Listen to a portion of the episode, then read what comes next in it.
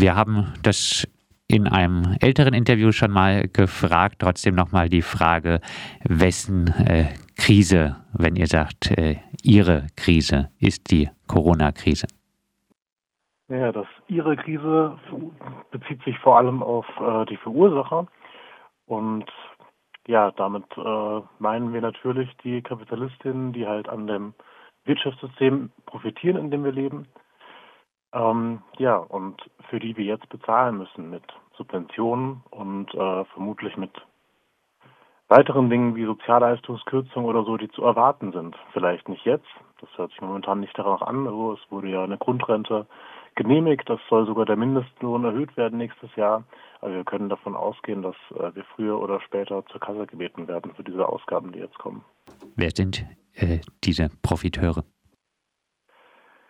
Ja, ähm, also wenn wir uns mal anschauen, was für Unternehmen jetzt gerade äh, Subventionen beantragen, dann ist das natürlich im, zum Großteil schon die deutsche äh, Monopolkapitalistenklasse. Also es sind Großunternehmen wie zum Beispiel Daimler, die jetzt halt äh, aus diesem Subventionentopf sich bedienen.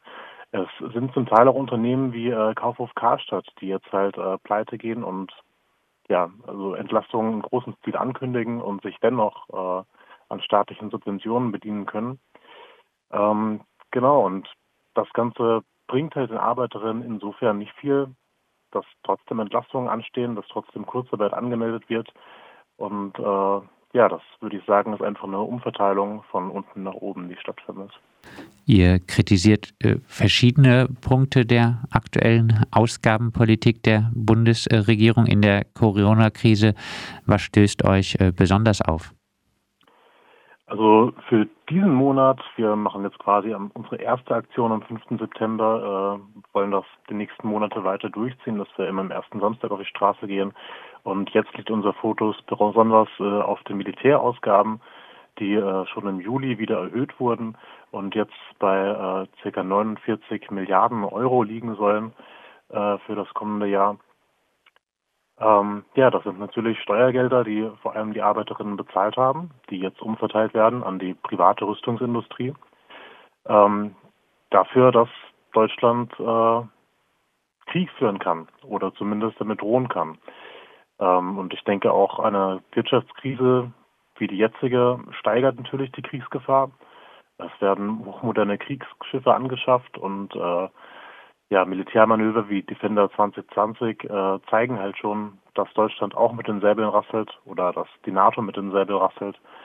Äh, und für sowas werden unsere Gelder ausgegeben. Gleichzeitig sieht man die Grundrente, die soll 2021 nur ca. 1,3 Milliarden kosten. Da sieht man schon ein bisschen äh, die Dimensionen oder das Verhältnis, in dem diese Dimensionen stehen. 49,3 Milliarden für die Rüstung, 1,3 Milliarden äh, dafür, dass die Altersarmut ein bisschen reduziert wird. Das halten wir für nicht gerecht. Argument, was jetzt äh, von der Gegenseite äh, angebracht äh, werden würde, wäre ja auch die Kriegsindustrie, auch in der Werftindustrie, speziell in Norddeutschland, hängen sehr viele Jobs an solchen Aufträgen. Ja, da hängen definitiv viele Jobs dran. Ähm, umso wichtiger ist es, denke ich, dass man umrüstet, dass man äh, solche Unternehmen in zivile Unternehmen verwandelt. Und ich denke, da gibt es eigentlich auch die Möglichkeit, das zu tun. Ähm, ja, was halt aktuell passiert, äh, ist, ist halt in dem Sinne nichts Neues. Ja, also die äh, Rüstungsausgaben wurden auch in den letzten Jahren immer weiter erhöht. Das ist ein besonderer Anstieg. Ich denke, der hat schon auch damit zu tun, dass äh, Trump quasi äh, keine niedrigeren Rüstungsausgaben akzeptiert als in der NATO und äh, sicher aber auch mit der zugespitzten Situation. Ähm, die Jobs, die da dranhängen, äh, will man insofern retten, als dass die Leute nicht äh, ihren Arbeitsplatz verlieren sollen, äh, sind aber insofern halt eine Gefahr für das Zusammenleben aller Menschen, als ja, dass äh, zu viele Waffen in den falschen Händen und ich würde sagen, die BRD ist definitiv äh, eine falsche Hand, äh, uns ganz sicher keinen Vorteil verschaffen werden, sondern Krieg und Leid. Für die aktuelle Ihre Krise nicht auf unserem Rückenkundgebung habt ihr euch den Lederleplatz ausgesucht. Äh, warum habt ihr den Stühlinger ausgewählt? Ah, also wir wollten vor allem einen Platz anbieten, an dem wir halt jetzt jeden ersten Samstag die nächsten Monate hingehen. Und äh, da wir eben auch äh, jetzt am 5. September eine eher kleinere Aktion machen und mit dem Infostand vertreten sind, dachten wir, es wäre gut, einen Platz zu haben, wo tatsächlich auch Leute drum wohnen und äh, der nicht so von Einkaufstouristen oder äh, Freizeitbummlern äh, dominiert ist, wie zum Beispiel Plätze in der Innenstadt. Ähm, unsere Erfahrung ist, dass die Leute dann eher gesprächsbereit sind. Und äh, da der Liederlerplatz aber auch nicht so weit weg von der Innenstadt ist, dass man zum Beispiel noch äh, dorthin demonstrieren könnte, äh, schien der uns ganz gut geeignet. Warum jeden Monat gibt es da nicht die Gefahr, dass sich das äh, Ganze abnutzt? Ähm, das ist momentan nicht so unsere Einschätzung. Wir glauben, dass äh, man jetzt Kontinuität geben muss, denn wenn wir uns äh, die Proteste bei den letzten Krisen anschauen oder zum Beispiel bei der Finanzkrise 2008, 2009 in Deutschland, dann ist es schon so, dass die äh, Proteste erst mit großer Verzögerung eigentlich auf das tatsächliche Eintreten äh, der Krise gefolgt sind. Ich denke, auch jetzt ist die Krise äh, auch für viele Arbeiterinnen in ihrer Lebensrealität noch gar nicht so spürbar, wie sie das in den nächsten Monaten sein wird. Und wir wollen natürlich nicht erst dann anfangen zu protestieren, wenn das so ist, sondern eben davor schon äh, ja, diese Bewegung quasi mit initiieren, da vorangehen Deswegen äh, schauen wir, dass wir das quasi jetzt schon zum Programm machen, dass wir uns irgendwie damit einen Namen verschaffen können bei den Leuten und dann eben der Anlaufpunkt sind, äh, wenn es soweit ist, dass die Proteste anwachsen oder ja, das Thema in der äh, Bevölkerung einfach mehr ankommt. Mit größeren Protesten tun sich ja äh, derzeit eher rechte Kräfte hervor. Woran liegt es, äh, dass es zwar die Black Lives Matter Proteste und einzelne Proteste gegen die Situation in den Sammellagern für Geflüchtete gab, aber keine größeren linken Proteste für eine solidarische, antikapitalistische Antwort auf die derzeitige Krise? Nun, also ich würde erstmal bei den äh, rechten Protesten wie den Hygienedemos oder wir haben es jetzt gesehen in Berlin äh, letzte Woche dazu sagen, also ich denke, es ist erstmal vollkommen nachvollziehbar, äh, dass sowas passiert. Ja, denn das äh, kapitalistische Krisenmanagement, wie wir das nennen, äh, das ist halt tatsächlich sehr widersprüchlich gewesen und äh, ist es vielleicht auch immer noch.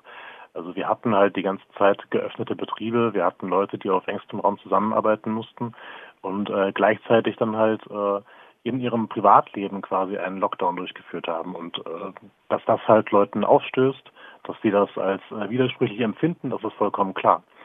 Äh, nur müssen wir uns dann halt angucken, wer bietet denn gerade die äh, Alternative an in dem Sinne. Und ähm, ja, solche Corona-Leugner, nenne ich sie mal, oder Corona-Relativierer, wie sie in Berlin auf die Straße gehen, die sind halt beeinflusst von äh, Verschwörungstheorien oder Verschwörungsideen, die ähm, zum Teil vom Ludwigs von Mies Institut verbreitet werden. Ja, das, äh, da gab es natürlich auch ein RTL-Interview, das halt äh, maßgeblich finanziert wird, auch äh, über Leute, die ähm, mit August von Fink in Kontakt stehen, einem großen AfD-Sponsor, Mövenpick-Chef. Also da stecken Interessen dahinter, ja, dass ähm, das eben die dominanten Kräfte sind und keine Linken gerade. Gleichzeitig muss man auch sagen, auch wenn es zum Beispiel mit dem Nicht unserem Rückenbündnis oder jetzt neuen Bündnissen wie Wer hat, der gibt, äh, Kräfte gibt, die sich eben diesem Thema annehmen wollen und die Wirtschaftskrise in den Fokus rücken möchten, äh, ist das eher noch unterrepräsentiert, glaube ich, in der linken Szene. Also man hat schon ein bisschen die Tendenz halt äh, immer auf irgendwelche Demos zu rennen, wenn äh, ja, Nazis durch die Stadt marschieren oder so, was durchaus richtig ist, aber andere Themen sind äh, eben deutlich unterrepräsentiert und ich denke, die Krise ist sicher eines dieser Themen. Äh, das sollten wir ändern, denn ansonsten überlassen wir dieses Feld halt den Rechten. Abschließend dann äh, nochmal zusammengefasst, äh, eure Forderungen im Umgang mit der aktuellen Krise? Ja, also äh, unsere Forderungen sind vor allem, ähm, wir werden nicht dafür zahlen wollen. Und daraus kann man, denke ich, sehr weitgehende Forderungen spinnen. Also äh, wir können nicht davon ausgehen, dass wir den bürgerlichen Staat äh, mit Argumenten überzeugen können. Ich würde auch nicht davon ausgehen, dass das durch Wahlen möglich ist. Ähm, ich denke, was jetzt unser Ziel ist mit diesen Protesten, ist halt eine ähm, Bewegung aufzubauen, die sich irgendwo als Gegenmacht verstehen kann. Und äh, die in der Lage ist, tatsächlich auch den bürgerlichen Staat mehr oder weniger herauszufordern. Ähm, also unabhängig davon, ob wir jetzt halt äh, realpolitische Forderungen aufstellen oder ob wir, wir haben eine Broschüre rausgegeben, die kann man sich auf äh, sole-net.de auch runterladen. Da sind eben sehr weitgehende Forderungen drin. Ja, da steht letztendlich die Forderung drin, dass äh, Arbeiterinnenräte über die Wirtschaft entscheiden, ja, und äh, eine Planwirtschaft nach ihren Interessen äh, einleiten können. Ähm, das ist eine sehr weitgehende Forderung, die äh, wird uns auch der beste Linksparteipolitiker nicht so genehmigen können. Das äh, ist aber auch gar nicht unser Ziel, sondern wir werden uns selbst bekämpfen und vielleicht auch nicht jetzt direkt, äh, aber perspektivisch. Das sagt Joy vom Solidaritätsnetzwerk Freiburg.